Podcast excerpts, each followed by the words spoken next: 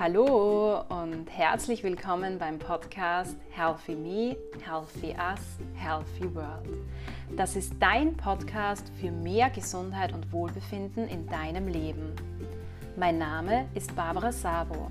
Ich bin Gesundheitswissenschaftlerin und Hochschullehrende im Bereich der Gesundheitsförderung. Mit diesem Podcast möchte ich dich gerne dazu inspirieren, mehr Gesundheit und Wohlbefinden in deinen Alltag und in den Alltag deiner Mitmenschen zu bringen. Damit leistest du einen wesentlichen Beitrag zur Schaffung gesunder Lebenswelten. Ich freue mich, dass du hier bist und reinhörst. Schön, dass du wieder da bist und reinhörst in die mittlerweile 35. Folge des Podcasts Healthy Me, Healthy Us, Healthy World. In dieser Folge erwartet dich wieder ein Experteninterview zu einem sehr aktuellen Thema. Und zwar spreche ich mit meiner lieben Kollegin und Ernährungswissenschaftlerin Dr. Barbara Kramer-Melch über das Thema Schlemmen zu Ostern.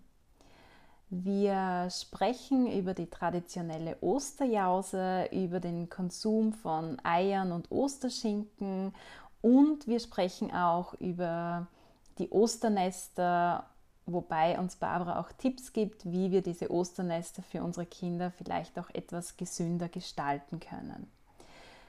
Wir sprechen auch über das Thema ähm, Fasten und ja, ich hoffe einfach, dass für dich ein paar sehr wertvolle Tipps dabei sind und wünsche dir nun ganz viel Spaß beim Reinhören in dieses Interview. Vielen Dank, liebe Barbara, dass du uns bereits zum zweiten Mal für ein Interview im Rahmen des Podcasts Healthy Me, Healthy Us, Healthy World zur Verfügung stehst. Ich habe dich kurz im Intro angekündigt und ich denke, es gibt auch einige, die bereits das erste Interview mit dir im Rahmen dieses Podcasts gehört haben. An alle Hörer und Hörerinnen, das ist übrigens die Folge Nummer 17 zum Thema Ernährungsmythen.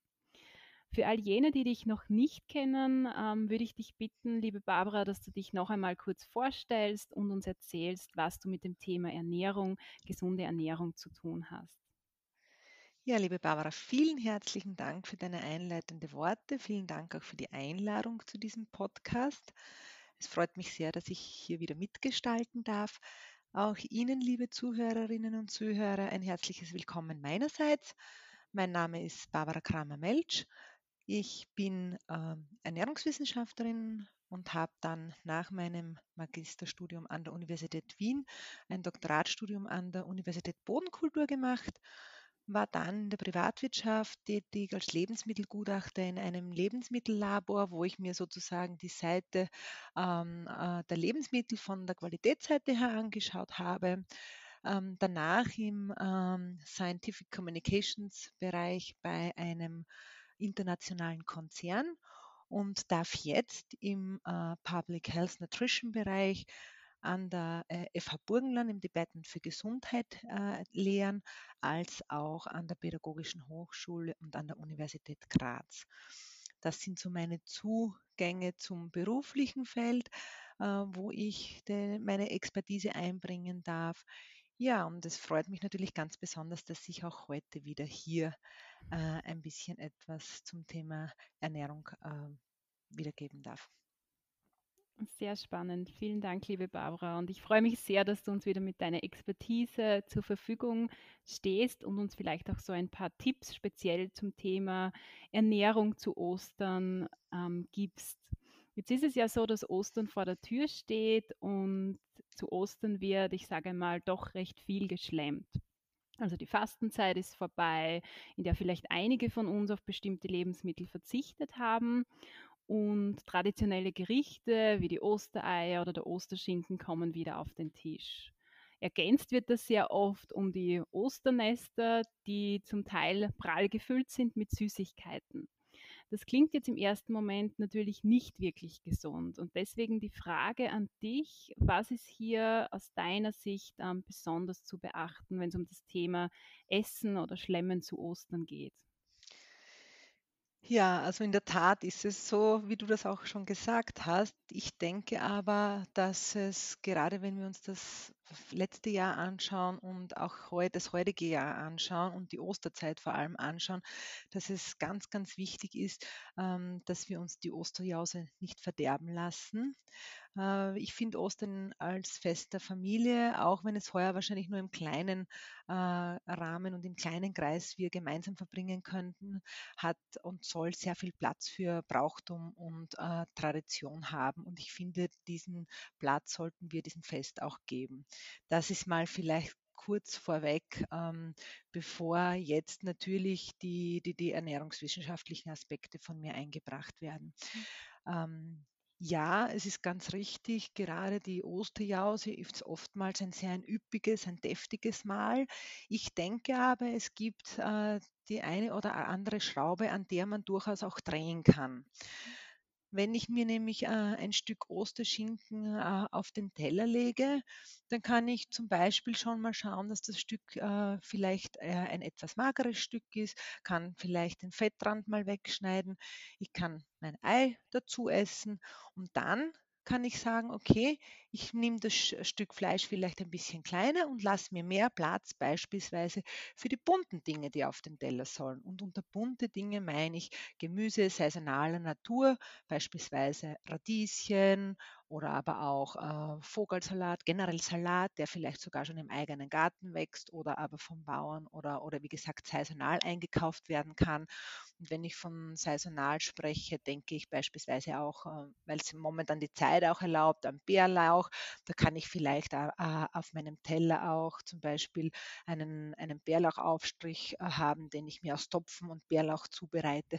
Also wie gesagt, ich kann da schon das eine oder andere äh, austauschen austauschen beziehungsweise ein bisschen kleiner halten und dafür eben äh, den bunten Bart am Teller ein bisschen, ein bisschen vergrößern. Mhm.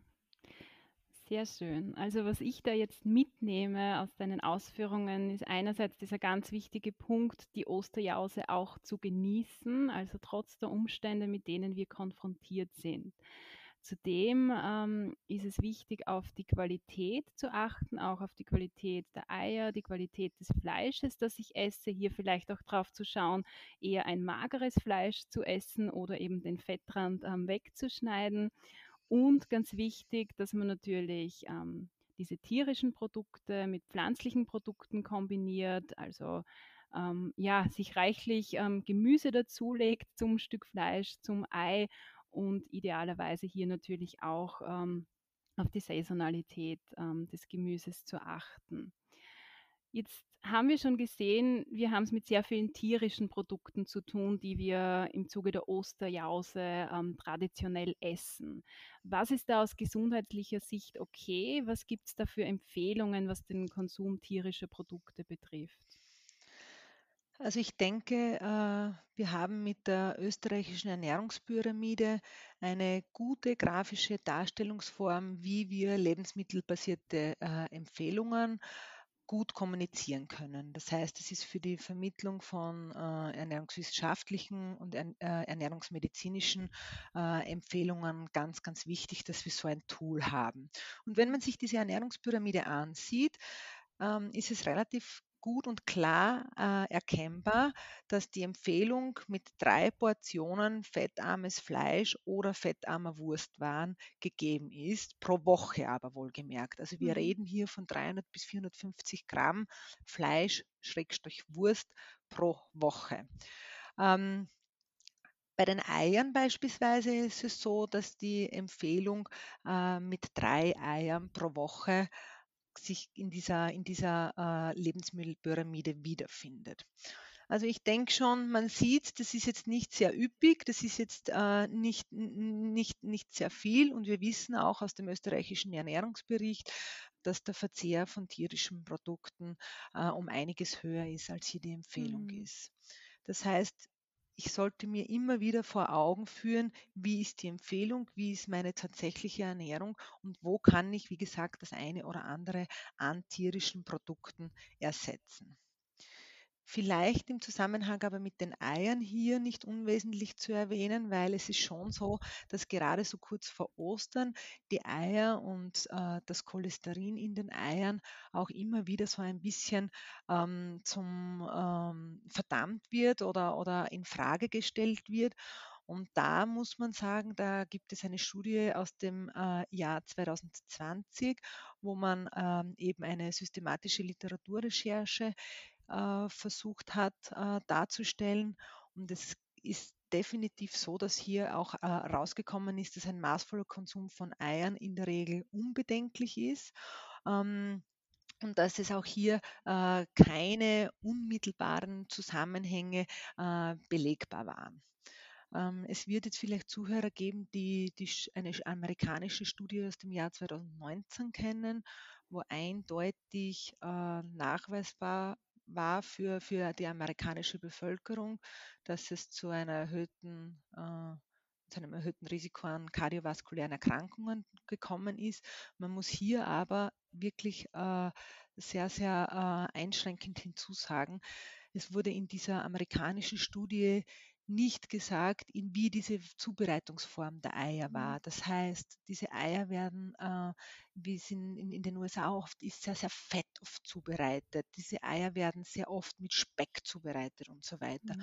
Und daher ist diese Studie auch nicht eins zu eins auf Europa ummünzbar und sollten wir uns wirklich auf diese Studie aus dem Jahr 2020 äh, rückbesinnen und trotz allem aber immer wieder uns vor Augen führen, da braucht es auch noch weitere Studien in diese Richtung. Wie gesagt, mhm. unterm Strich aber ein maßvoller Konsum von Eiern ist in der Regel bei gesunden Personen unbedenklich. Okay. Ähm, du hast jetzt erwähnt, laut Ernährungspyramide ähm, drei Eier pro Woche. Jetzt wird es zu Ostern ähm, wahrscheinlich bei sehr vielen leicht so sein, dass sie über diese drei Eier ähm, hinauskommen. Ich denke, genau das ist der Punkt, wenn ich sage, dieser maßvolle, maßvolle Konsum von Eiern ist unbedenklich. Ähm, wenn Sie jetzt zu Ostern beispielsweise über dieses Maß von den, diesen drei Eiern hinauskommen, das aber beispielsweise einmal im Jahr auf diese Osterzeit sich bezieht, dann wird sich das nicht zu Buche schlagen und wird dann auch keinen negativen Einfluss auf die Gesundheit haben. Wie gesagt, es ist hier wichtig, dass es nicht alltäglich ist, dass es nicht über das ganze Jahr zu einem übermäßigen Verzehr von Oster oder von Eiern kommt. Wenn es in dieser Osterzeit das eine oder andere mehr ist, dann wird das bei einem gesunden Menschen keinen ne-, negativen und nachhaltigen Einfluss haben. Und ich denke, dass es ganz wesentlich ist, dass man hier gerade wenn es um den Eierverzehr geht, dass es hier nicht um eine Diskussion über die Grenzwerte von Eiern geht. Wie gesagt, es ist eine Empfehlung mit diesen äh, drei Eiern pro Woche, sondern dass es vielmehr dahin geht, wie schaut die Gesamtqualität meiner Ernährung aus und vor allem, wie schaut die Gesamtqualität äh, meiner tierischen Produkte aus, sprich auch eben äh, der, der, der, Cholesteringehalt, den ich generell mit meiner Nahrung zu mir äh, nehme. Okay. Mhm. Gut, jetzt gibt es ja doch ähm, einige Personen und ich glaube, die Zahl ist auch ähm, im Ansteigen, die auf tierische Produkte ähm, verzichten, die sich rein ähm, vegan ernähren. Ähm, was ist hier aus ernährungswissenschaftlicher Sicht zu berücksichtigen? Kann eine vegane Ernährung ähm, gesund sein? Ist eine vegane Ernährung immer automatisch gesünder als eine, Ernähr eine Mischkost zum Beispiel? Also ich denke, bei der veganen Ernährung sind zwei Punkte wesentlich. Auf der einen Seite, wenn man sich für eine vegane Ernährung entscheidet, heißt das, dass ich mich mit dieser Ernährungsform beschäftigt haben muss, heißt das, dass ich mich auch während der ganzen Zeit ich mich vegan ernähre, auch damit beschäftige und heißt das auch, ähm, dass ich Verantwortung gegenüber meinem Körper so weit übernehmen kann, dass ich wirklich mich konkret auskenne, was könnten eventuell ähm, Nährstoffe sein, die vielleicht ähm, kritisch sind, weil ich eben keine tierischen Produkte zu mir nehme und wo kann ich mir allenfalls auch mit Supplementen äh, dabei helfen. Das ist der eine Punkt bei der veganen Ernährung. Ähm, und der zweite Punkt bei der veganen Ernährung ist sicher derjenige, dass ich sage, ähm, auch wenn es pflanzliche oder nur pflanzliche Ernährung ist, soll ich auf die Vielfalt schauen. Also sprich, mich wirklich sehr, sehr vielfältig pflanzlich ernähren. Ähm, einerseits hochwertiges pflanzliches Eiweiß zu mir nehmen, aber eben auch, wie gesagt, diesen bunten Teller an Produkten, den ich wahrscheinlich sogar über diese vegane Ernährung auch leichter erreiche, dass ich da eben über diese Vielfalt auch äh, meine, meine Nährstoffe und die, die, die, die, die, die Nährstoffaufnahme äh, erreiche, die notwendig ist. Mhm, okay, gut, danke für diese Hinweise auch. Jetzt haben wir einführend auch kurz erwähnt, ähm, die Fastenzeit ähm, geht jetzt vorüber und jetzt beginnt so quasi die Völlerei.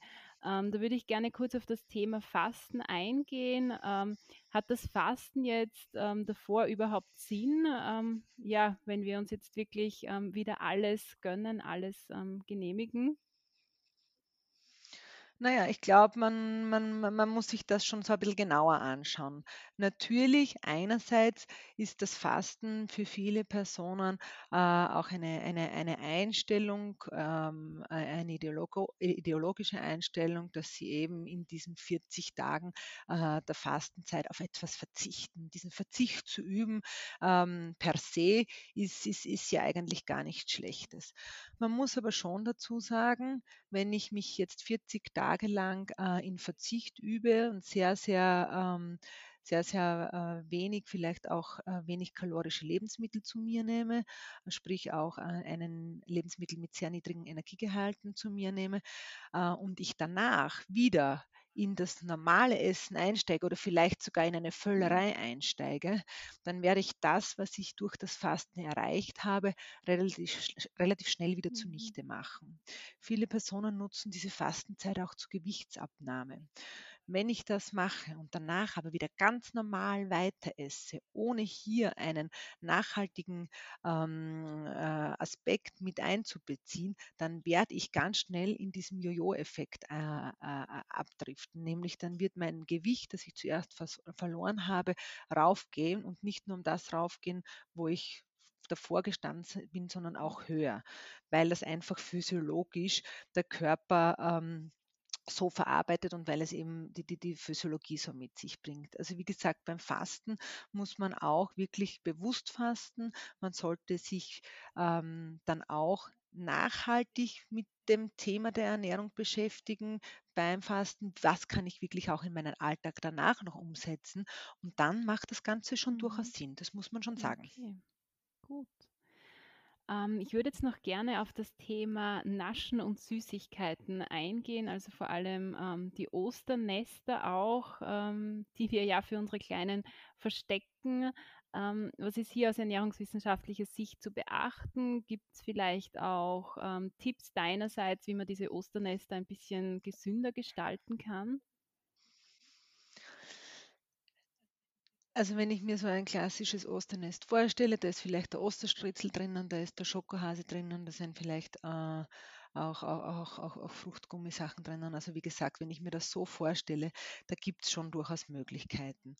Ähm, genau, wenn ich, ich, ich fange vielleicht beim Osterstritzel an. Dieser Osterstritzel wird dann ja auch oft sehr gern zur Osterjause gegessen. Da würde ich dann sagen, den Striezeln esse ich wirklich als Nachspeise, als kleines Stück Nachspeise und das Brot eigentlich, das ich zur Osterjause nehme, greife ich eher auf eine, eine, eine Vollkornbrotvariante, vielleicht auf eine äh, Variante, wo wirklich auch ähm, äh, Körnel um sind, um hier einfach einen ernährungsphysiologischen ähm, Vorteil zu haben. Bei der Schokolade also ich sage jetzt mal, sowohl bei der Schokolade als auch bei anderen Süßigkeiten habe ich immer so diesen, diesen Spruch von Paracelsus, die Dosis mhm. macht das Gift äh, im, im, im, Kopf. Und genau das ist es. Also ich glaube, es wird, gerade wenn es um Kinder geht, äh, kein Osternester ganz ohne Schokoladehasen geben. Aber es ist halt die Frage, ob ich den ähm, sehr, sehr großen Schokoladehasen nehme oder aber ob es vielleicht ein kleinerer Schokoladehase ist, den ich in das Osternest reingebe und dann vielleicht auch noch eine Schüssel Erdbeeren oder, oder ein paar Früchte noch dazugebe.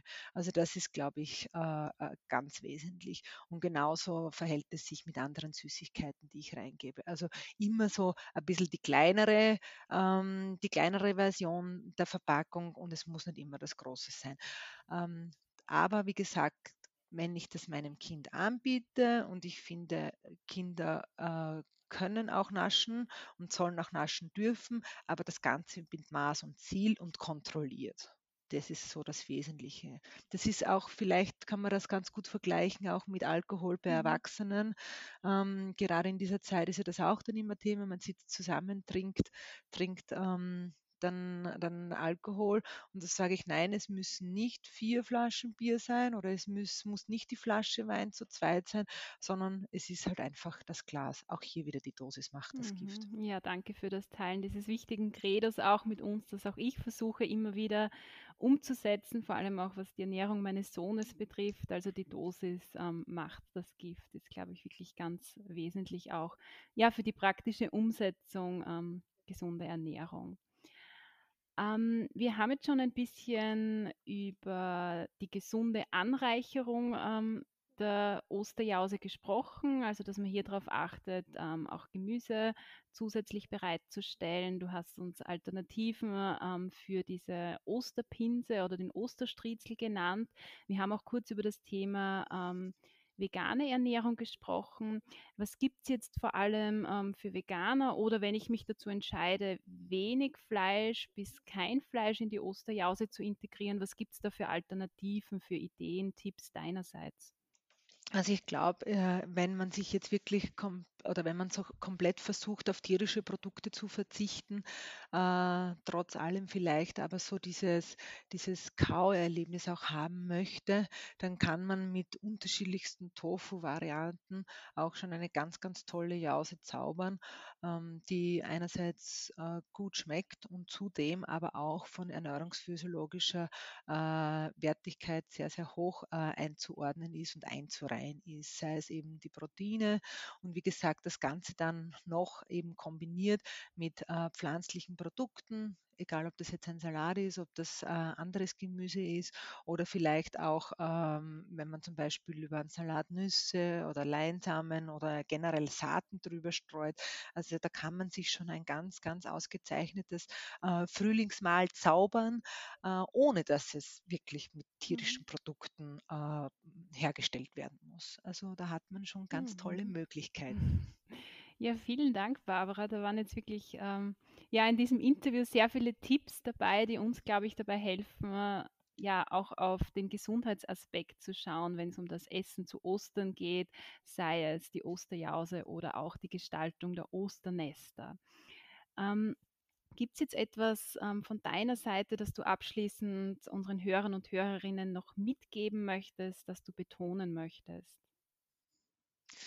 Ja, vielleicht ist es, also was mir jetzt so, gerade wenn ich das auf Ostern jetzt äh, beziehe, dass man das vielleicht so wirklich ähm, auf Ostern, aber auch generell für seine Lebens, äh, Lebensphasen so mitnimmt, dass man einfach keine kulinarischen Exzesse leben soll. Aber wie gesagt, es ist egal, ob das zu Ostern ähm, oder aber auch unterm Jahr ist, dass man so auch immer ein bisschen die, die Vernunft äh, schalten und walten lassen soll.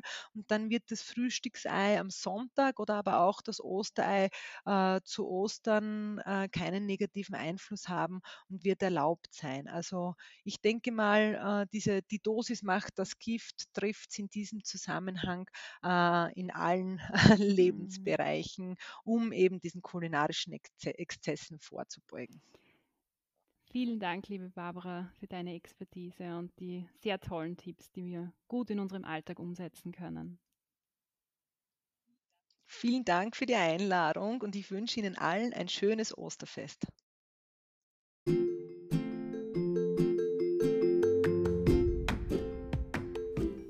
Ich hoffe, du konntest aus diesem Interview für dich persönlich wieder einige wertvolle Tipps mitnehmen. Ich selbst nehme aus diesem Interview drei ganz wesentliche Erkenntnisse mit. Zum einen sollten wir unser Essen zu Ostern trotz der aktuellen Umstände unbedingt genießen. Ein weiteres ähm, Credo, das ich ganz wichtig finde und das aus diesem Interview sehr gut rausgekommen ist, was das Thema Ernährung auch betrifft, ist, die Dosis macht das Gift. Zudem, glaube ich, wurden wir wieder ganz gut daran erinnert, wie wichtig es beim Essen ist, auf die Qualität zu achten und auch auf die Regionalität und Saisonalität der Speisen. Ich freue mich sehr, wenn du mit mir wieder in den Austausch trittst via Instagram, Facebook oder LinkedIn. Die Infos dazu findest du in den Show Notes.